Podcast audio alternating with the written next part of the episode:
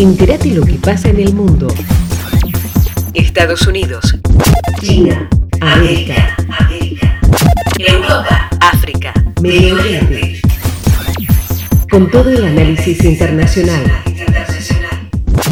Podcast del Centro de Estudios de Política Internacional de la UBA.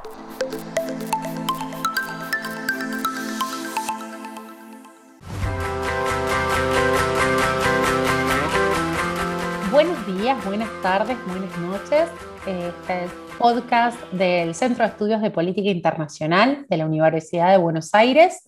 Mi nombre es Joana Solís y soy co-coordinadora del Observatorio de Mujeres y Diversidades del Centro de Estudio. Hoy, en una emisión del podcast que hemos dado en llamar Camino al aborto legal, seguro y gratuito en América Latina y el Caribe, vamos a tener una invitada de lujo. Hoy va a estar con nosotros Andrea Terceros Hans, quien actualmente se desempeña en el cargo de responsable de incidencia política de Católicas por Derecho a Decidir, con quienes forman parte del Pacto Nacional por la Despenalización del Aborto en Bolivia.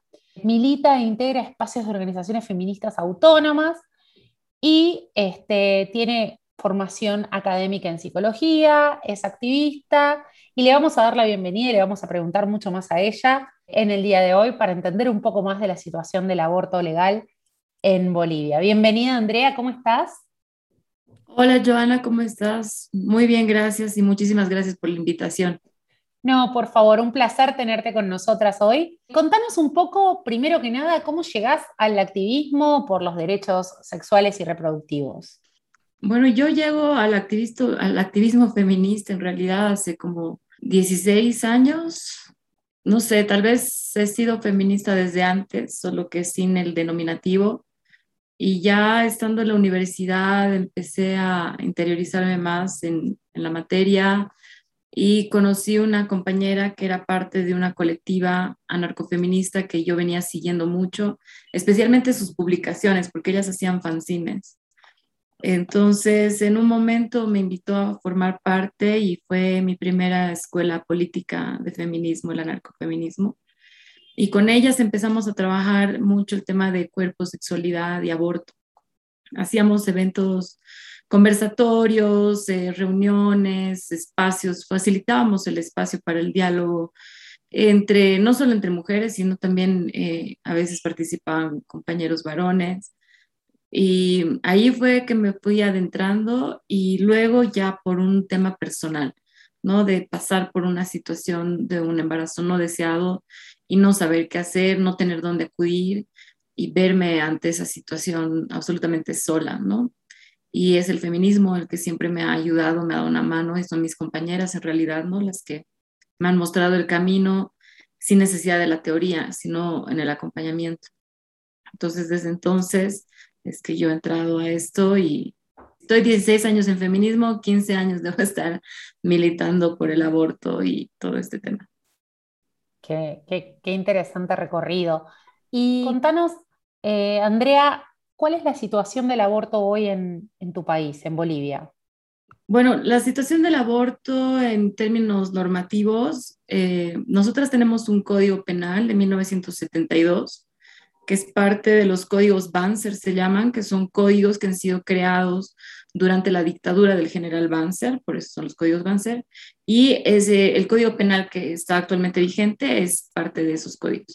En el mismo se, estipulan, eh, se estipula la figura de aborto impune, que establece como un sistema de causales que en el 2014 sale una sentencia eh, constitucional, que es la sentencia constitucional 206 quebrado 2014, en la que se anulan algunos aspectos de ese código penal que eran bastante cavernarios, como que no se sancionaría el aborto después de rapto seguido de matrimonio, por ejemplo, ¿no? Así como cosas súper, súper de las cavernas realmente. Em, entonces quedan esa figura y se, se habla ya de interrupción legal del embarazo, de ILE, bajo la causal violencia sexual, en la que se contempla violación, estupro o incesto, y bajo la causal de riesgo para la salud o la vida de la mujer embarazada, y se especifica mujer.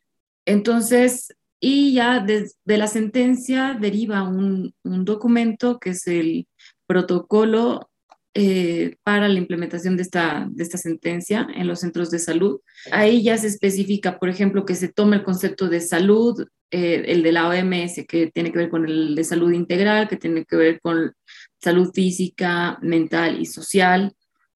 Entonces, eh, si hablamos en la causal salud, digamos, estaríamos hablando de que aquella mujer que tenga un embarazo y que ese embarazo pone en riesgo algún aspecto de esta salud integral, debería poder acceder a una ILE bajo, eh, el requisito es muy sencillo, en realidad es, tiene que estar como certificado en algún lugar que existe este riesgo, no dice que sea mucho ni poco ni nada, solo que tiene que decir, y el, el consentimiento firmado de la mujer. Y en el caso de violencia sexual es similar, el consentimiento firmado de la mujer embarazada y la, la copia de la denuncia hecha ante autoridades competentes, policía, ministerio público, o en el caso de Bolivia que tenemos eh, un, un, sistema de autonomías en el que se incluye la autonomía indígena y se reconoce la justicia indígena originario campesina por usos y costumbres, debería ser la copia de la denuncia presentada ante las autoridades eh, indígenas en este caso. Y con eso se debería poder acceder a una ILE dentro de las 24 horas siguientes que ha solicitado la mujer embarazada. Y en realidad, en, en la práctica, ¿hay barreras o hay barreras que encuentren tanto las mujeres como, o como decías vos, que la ley es súper específica para mujeres, las personas gestantes encuentran barreras o cuáles son las barreras más comunes que encuentran eh, a la hora de, acceder a un aborto? Yo creo que la barrera más grande que tenemos es la penalización social, ¿no? Considerando que Bolivia es una sociedad profundamente machista y patriarcal todavía, ¿no? Es realmente complicado el tema del aborto. Por ejemplo, un dato bien interesante a mí me parece de analizarlo es eh, a partir de esta sentencia que te comento que ha salido en 2014 a 2017, se ha hecho un estudio de cuántas ILES se habían hecho en el país y resulta que se han hecho 181 en dos años y medio de esta sentencia. Entonces eso nos da cuenta de que en realidad las mujeres no están accediendo a la ILE, considerando además que Bolivia es uno de los países con mayor índice de violencia sexual, ¿no? que la mayoría terminan en un embarazo no deseado. Entonces, no se aplica precisamente porque hay esta penalización social, hay esta criminalización social de las mujeres que decidimos o que necesitamos acceder a un aborto.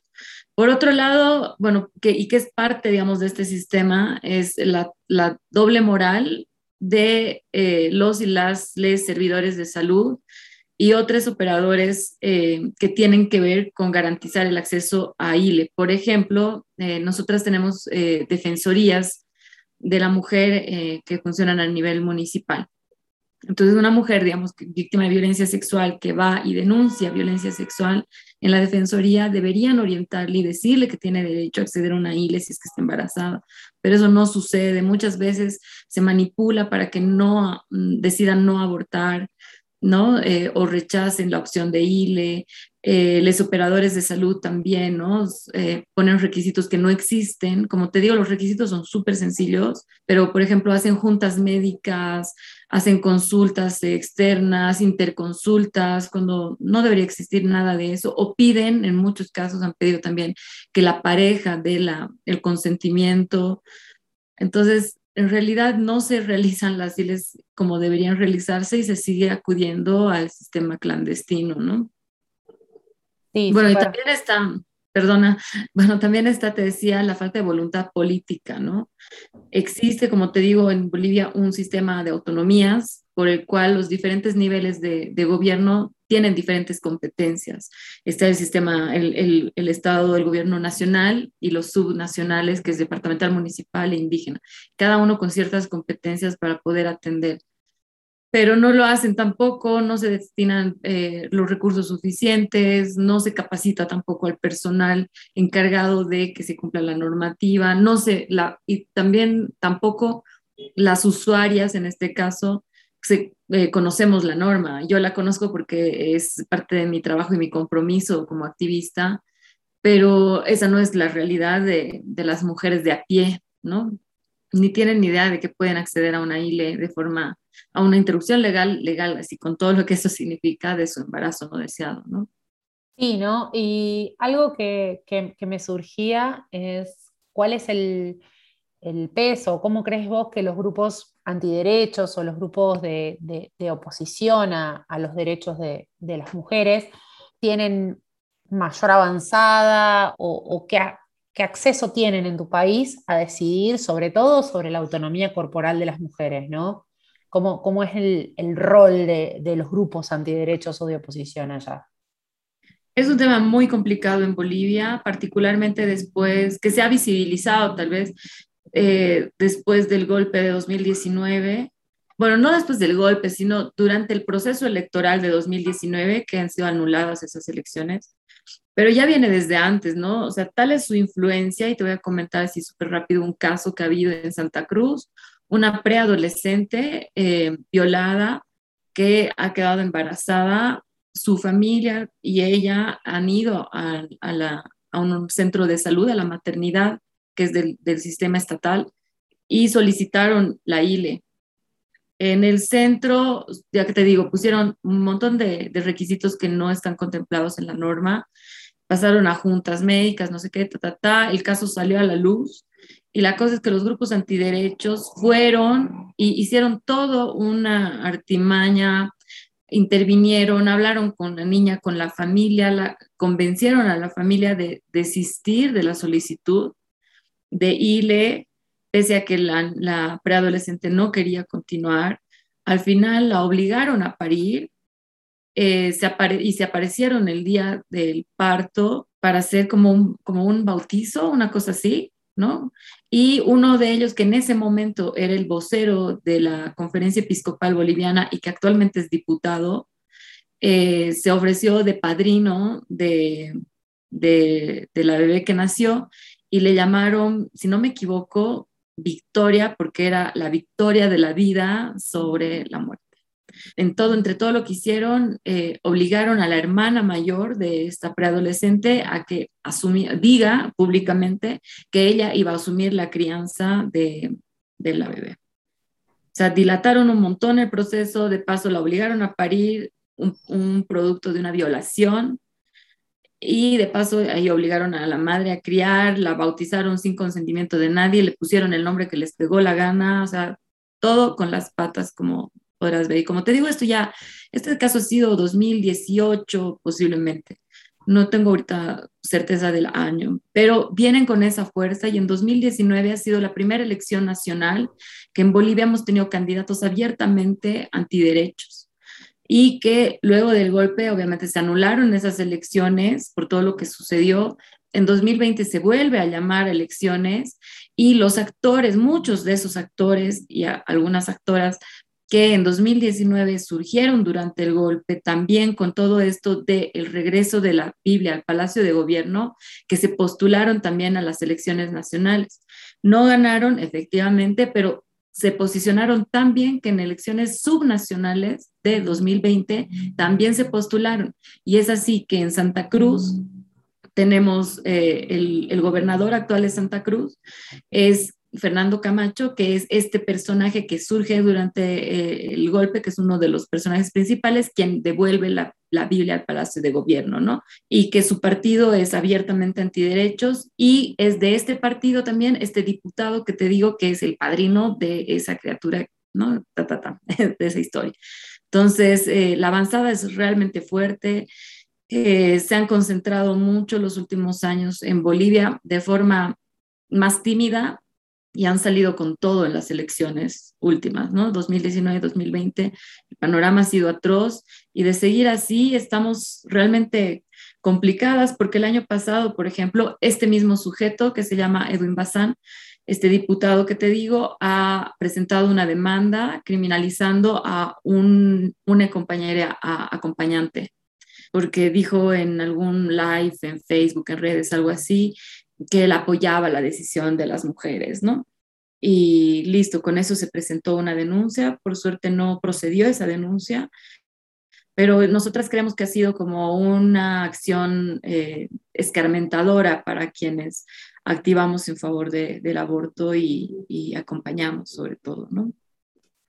Me estás contando eh, en, los últimos tiempos y quizás te quiero llevar un poco, un poco más a, la historia de la lucha en, tu país y saber un poco cómo se organiza la Marea Verde o, contarnos un poco el origen de la lucha para ver cómo nos enfrentamos a, estos grupos antiderechos que están tomando fuerza hoy, ¿no? Desde, desde dónde partimos.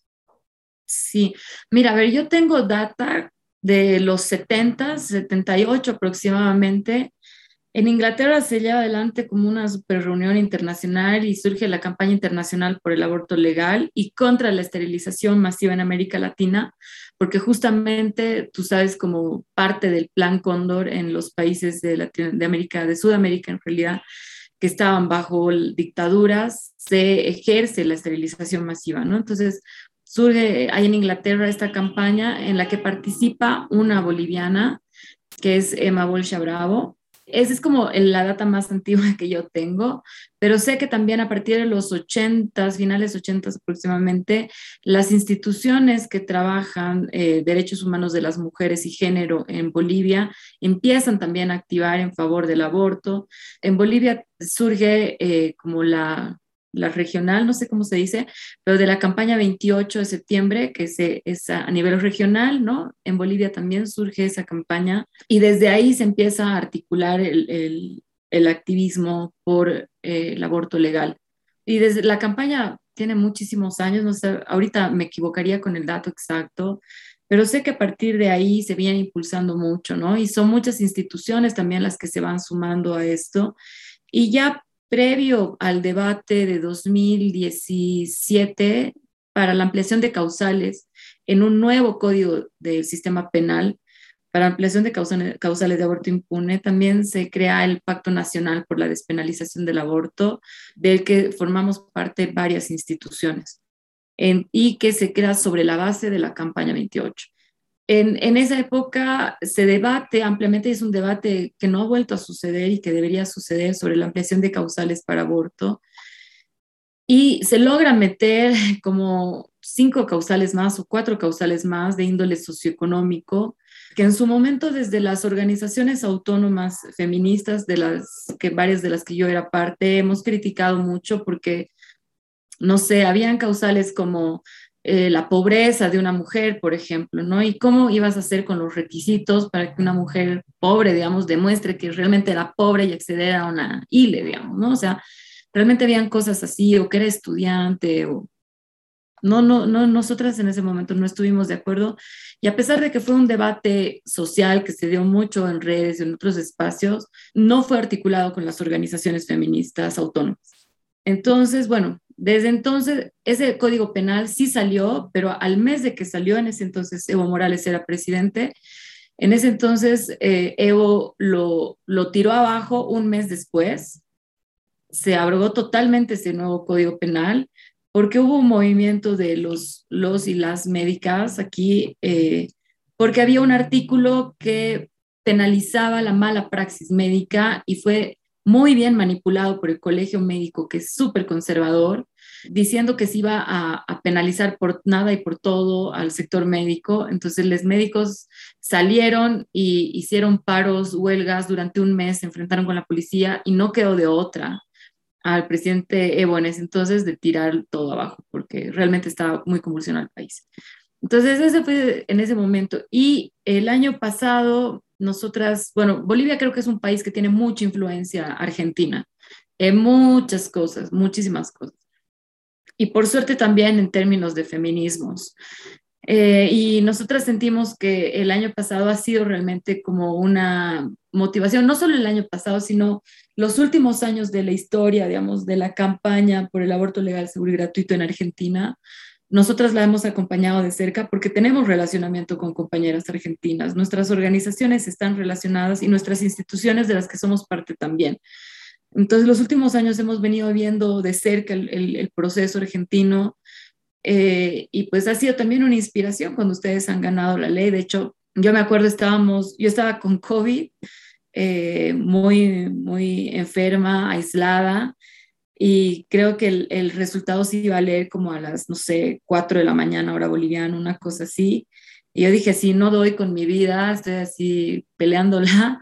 me dormí, pero fue así una cosa de, de, mi subconsciente, yo creo que me desperté dos minutos antes de que se leyera el resultado y ese rato nos empezamos a escribir todas, todas estábamos despiertas, era increíble. Entonces ha sido como una, un triunfo que lo hemos sentido también nuestro, ¿no? Porque también hemos apoyado en la medida de nuestras posibilidades, por supuesto, aquí en la embajada, hemos hecho movilizaciones, hemos hecho movidas virtuales, entonces sí nos ha llegado esa inspiración y este año, de hecho, entre las organizaciones autónomas y de mujeres, feministas y de mujeres, eh, y algunas también compañeras de, de diversidades sexuales y de género, transfeministas también, nos hemos autoconvocado una, le decimos juntucha nosotras aquí a, a un junte, digamos, variado, mixto, heterogéneo, para y nos hemos puesto el objetivo de, trabajar conjuntamente por una ley de aborto legal. Ese es nuestro objetivo. Vamos avanzando lento. Hemos invitado, por supuesto, también a las instituciones que vienen luchándola desde los ochentas, como te decía, a las compañeras que desde antes también estaban militando, las de siempre y las de ahora. Y estamos intentando hacer un bloque, ¿no? Eh, creo que la influencia argentina es súper valiosa, pero creo que nosotras tenemos la tarea pendiente de contextualizarla a la realidad boliviana, porque definitivamente son realidades súper diferentes. Pese a que compartimos eh, la región y seguramente hay muchas cosas que compartimos en términos de sociedades machistas y patriarcales y los movimientos antiderechos y todo, hay ciertas particularidades en Bolivia, ¿no? Como el, tema de ser un Estado plurinación es, eh, es ya y te da ciertas eh, connotaciones sociales que te obligan a repensar también ¿no? nuestro activismo como mujeres urbanas, por ejemplo, ¿no? Con ciertos privilegios, también pensarnos desde la heteronorma, ¿no? Como esto que la normativa oficial dice mujeres embarazadas y no considera a las personas con capacidad de gestación, es también nosotras tenemos que pensar en aquello, no sé, como varias cosas que tenemos esa tarea todavía. Sí, nosotras nos llegó que, que la mifepristona está registrada en Bolivia y queríamos saber, bueno, para quienes nos están escuchando y quizás no saben, es una droga que, se, combina con el misoprostol para, para, el acceso a un aborto más seguro para la persona gestante. Eh, pero queríamos saber, porque vos decías también un poco esta diferencia entre las mujeres urbanas en Bolivia y aquellas de zonas más rurales eh, o quizás indígenas, ¿qué acceso tienen a, esta medicación que, permitiría un aborto en condiciones más seguras? que si realmente está accesible o no, porque, porque nos llegó que, está registrada allí, pero si realmente es accesible o no a, las mujeres que, eh, por lo que explicabas antes, tienen que presentar una causal, pero de todos modos tienen acceso o tienen que someterse eh, pura y exclusivamente a una intervención quirúrgica, por ejemplo. El tema del acceso al aborto medicamentoso es eh, una decisión prácticamente del médico o la médica que te atiende lastimosamente. Las y los prestadores de salud prefieren eh, el AMEU, ¿no? La intervención, eh, porque bueno, también entiendo que es como más rápido, no hay que hacer este seguimiento, ¿no? Ta, ta, ta, etcétera. Pero sí, efectivamente la, la, mifepristona ya es parte del INAME y eso es súper importante, que es el Listado Nacional de Medicamentos Esenciales en Bolivia. Es parte del INAME y eso es realmente buenísimo porque permite efectivamente que las posibilidades de un aborto medicamentoso sean más exitosas, ¿no? Sube el porcentaje de, de éxito. Eh, pero no es tan accesible para las mujeres, como decimos, simples mortales, ¿no? Peor de áreas rurales porque uno no hay conocimiento de la norma, dos, eh, todo este contexto que te comentaba de poner requisitos que no existen, eh, los antiderechos que se meten en todo, eh, etcétera, etcétera. pero además porque es carísima la mifepristona en Bolivia. Una mife sale alrededor de 140, 150 bolivianos, lo más bajo, que son como 20 o 22 dólares. Lo cual es súper caro para, para nosotras, ¿no? Estás hablando de, no sé, en Bolivia hay gente que vive con un dólar al día, imagínate, ¿no? Entonces, es difícil, pero efectivamente es un logro que esté en el INAME, o sea, ese ya es un buen, es un buen avance, pero de ahí a que sea accesible todavía nos falta. Sí, me imagino. La verdad es que está súper interesante la charla y me quedaría contigo este, hablando horas, pero para cerrar nos gustaría saber desde, tu postura qué deseos de, libertad quizás tienes para las niñas, para las mujeres, para, para todas aquellas personas con capacidad de gestar de América Latina y del Caribe, pero particularmente de Bolivia. ¿Qué, deseos de libertad tienes? Pues la libertad misma, ¿no? En su más amplia expresión. Soy una soñadora, tal vez idealista, en que realmente la libertad es una posibilidad, pero para ser libres creo que es necesario eh, la reivindicación y el reapropiamiento sobre nuestras propias cuerpos, sobre nuestras propias sexualidades, sobre nuestros placeres, yo también me autodenomino activista del placer y trabajo mucho al respecto sobre sexualidades y placeres de mujeres y de personas con vulva, porque es absolutamente necesario y porque para mí además es un tema político. Hace algunos años, cuando con mi colectiva que se llama Warmis en Resistencia, eh, tenemos un proyecto precisamente sobre sexualidades. Eh, una ex compañera nos decía, no todo es sexualidad, ¿no? Hay que trabajar en temas más políticos.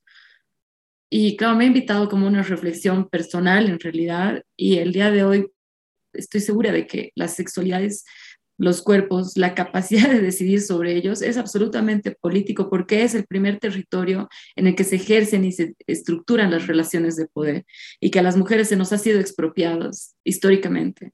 Y si nosotras no podemos decidir sobre lo más elemental que es tu propia cuerpa, entonces sobre qué puedes decidir en la vida.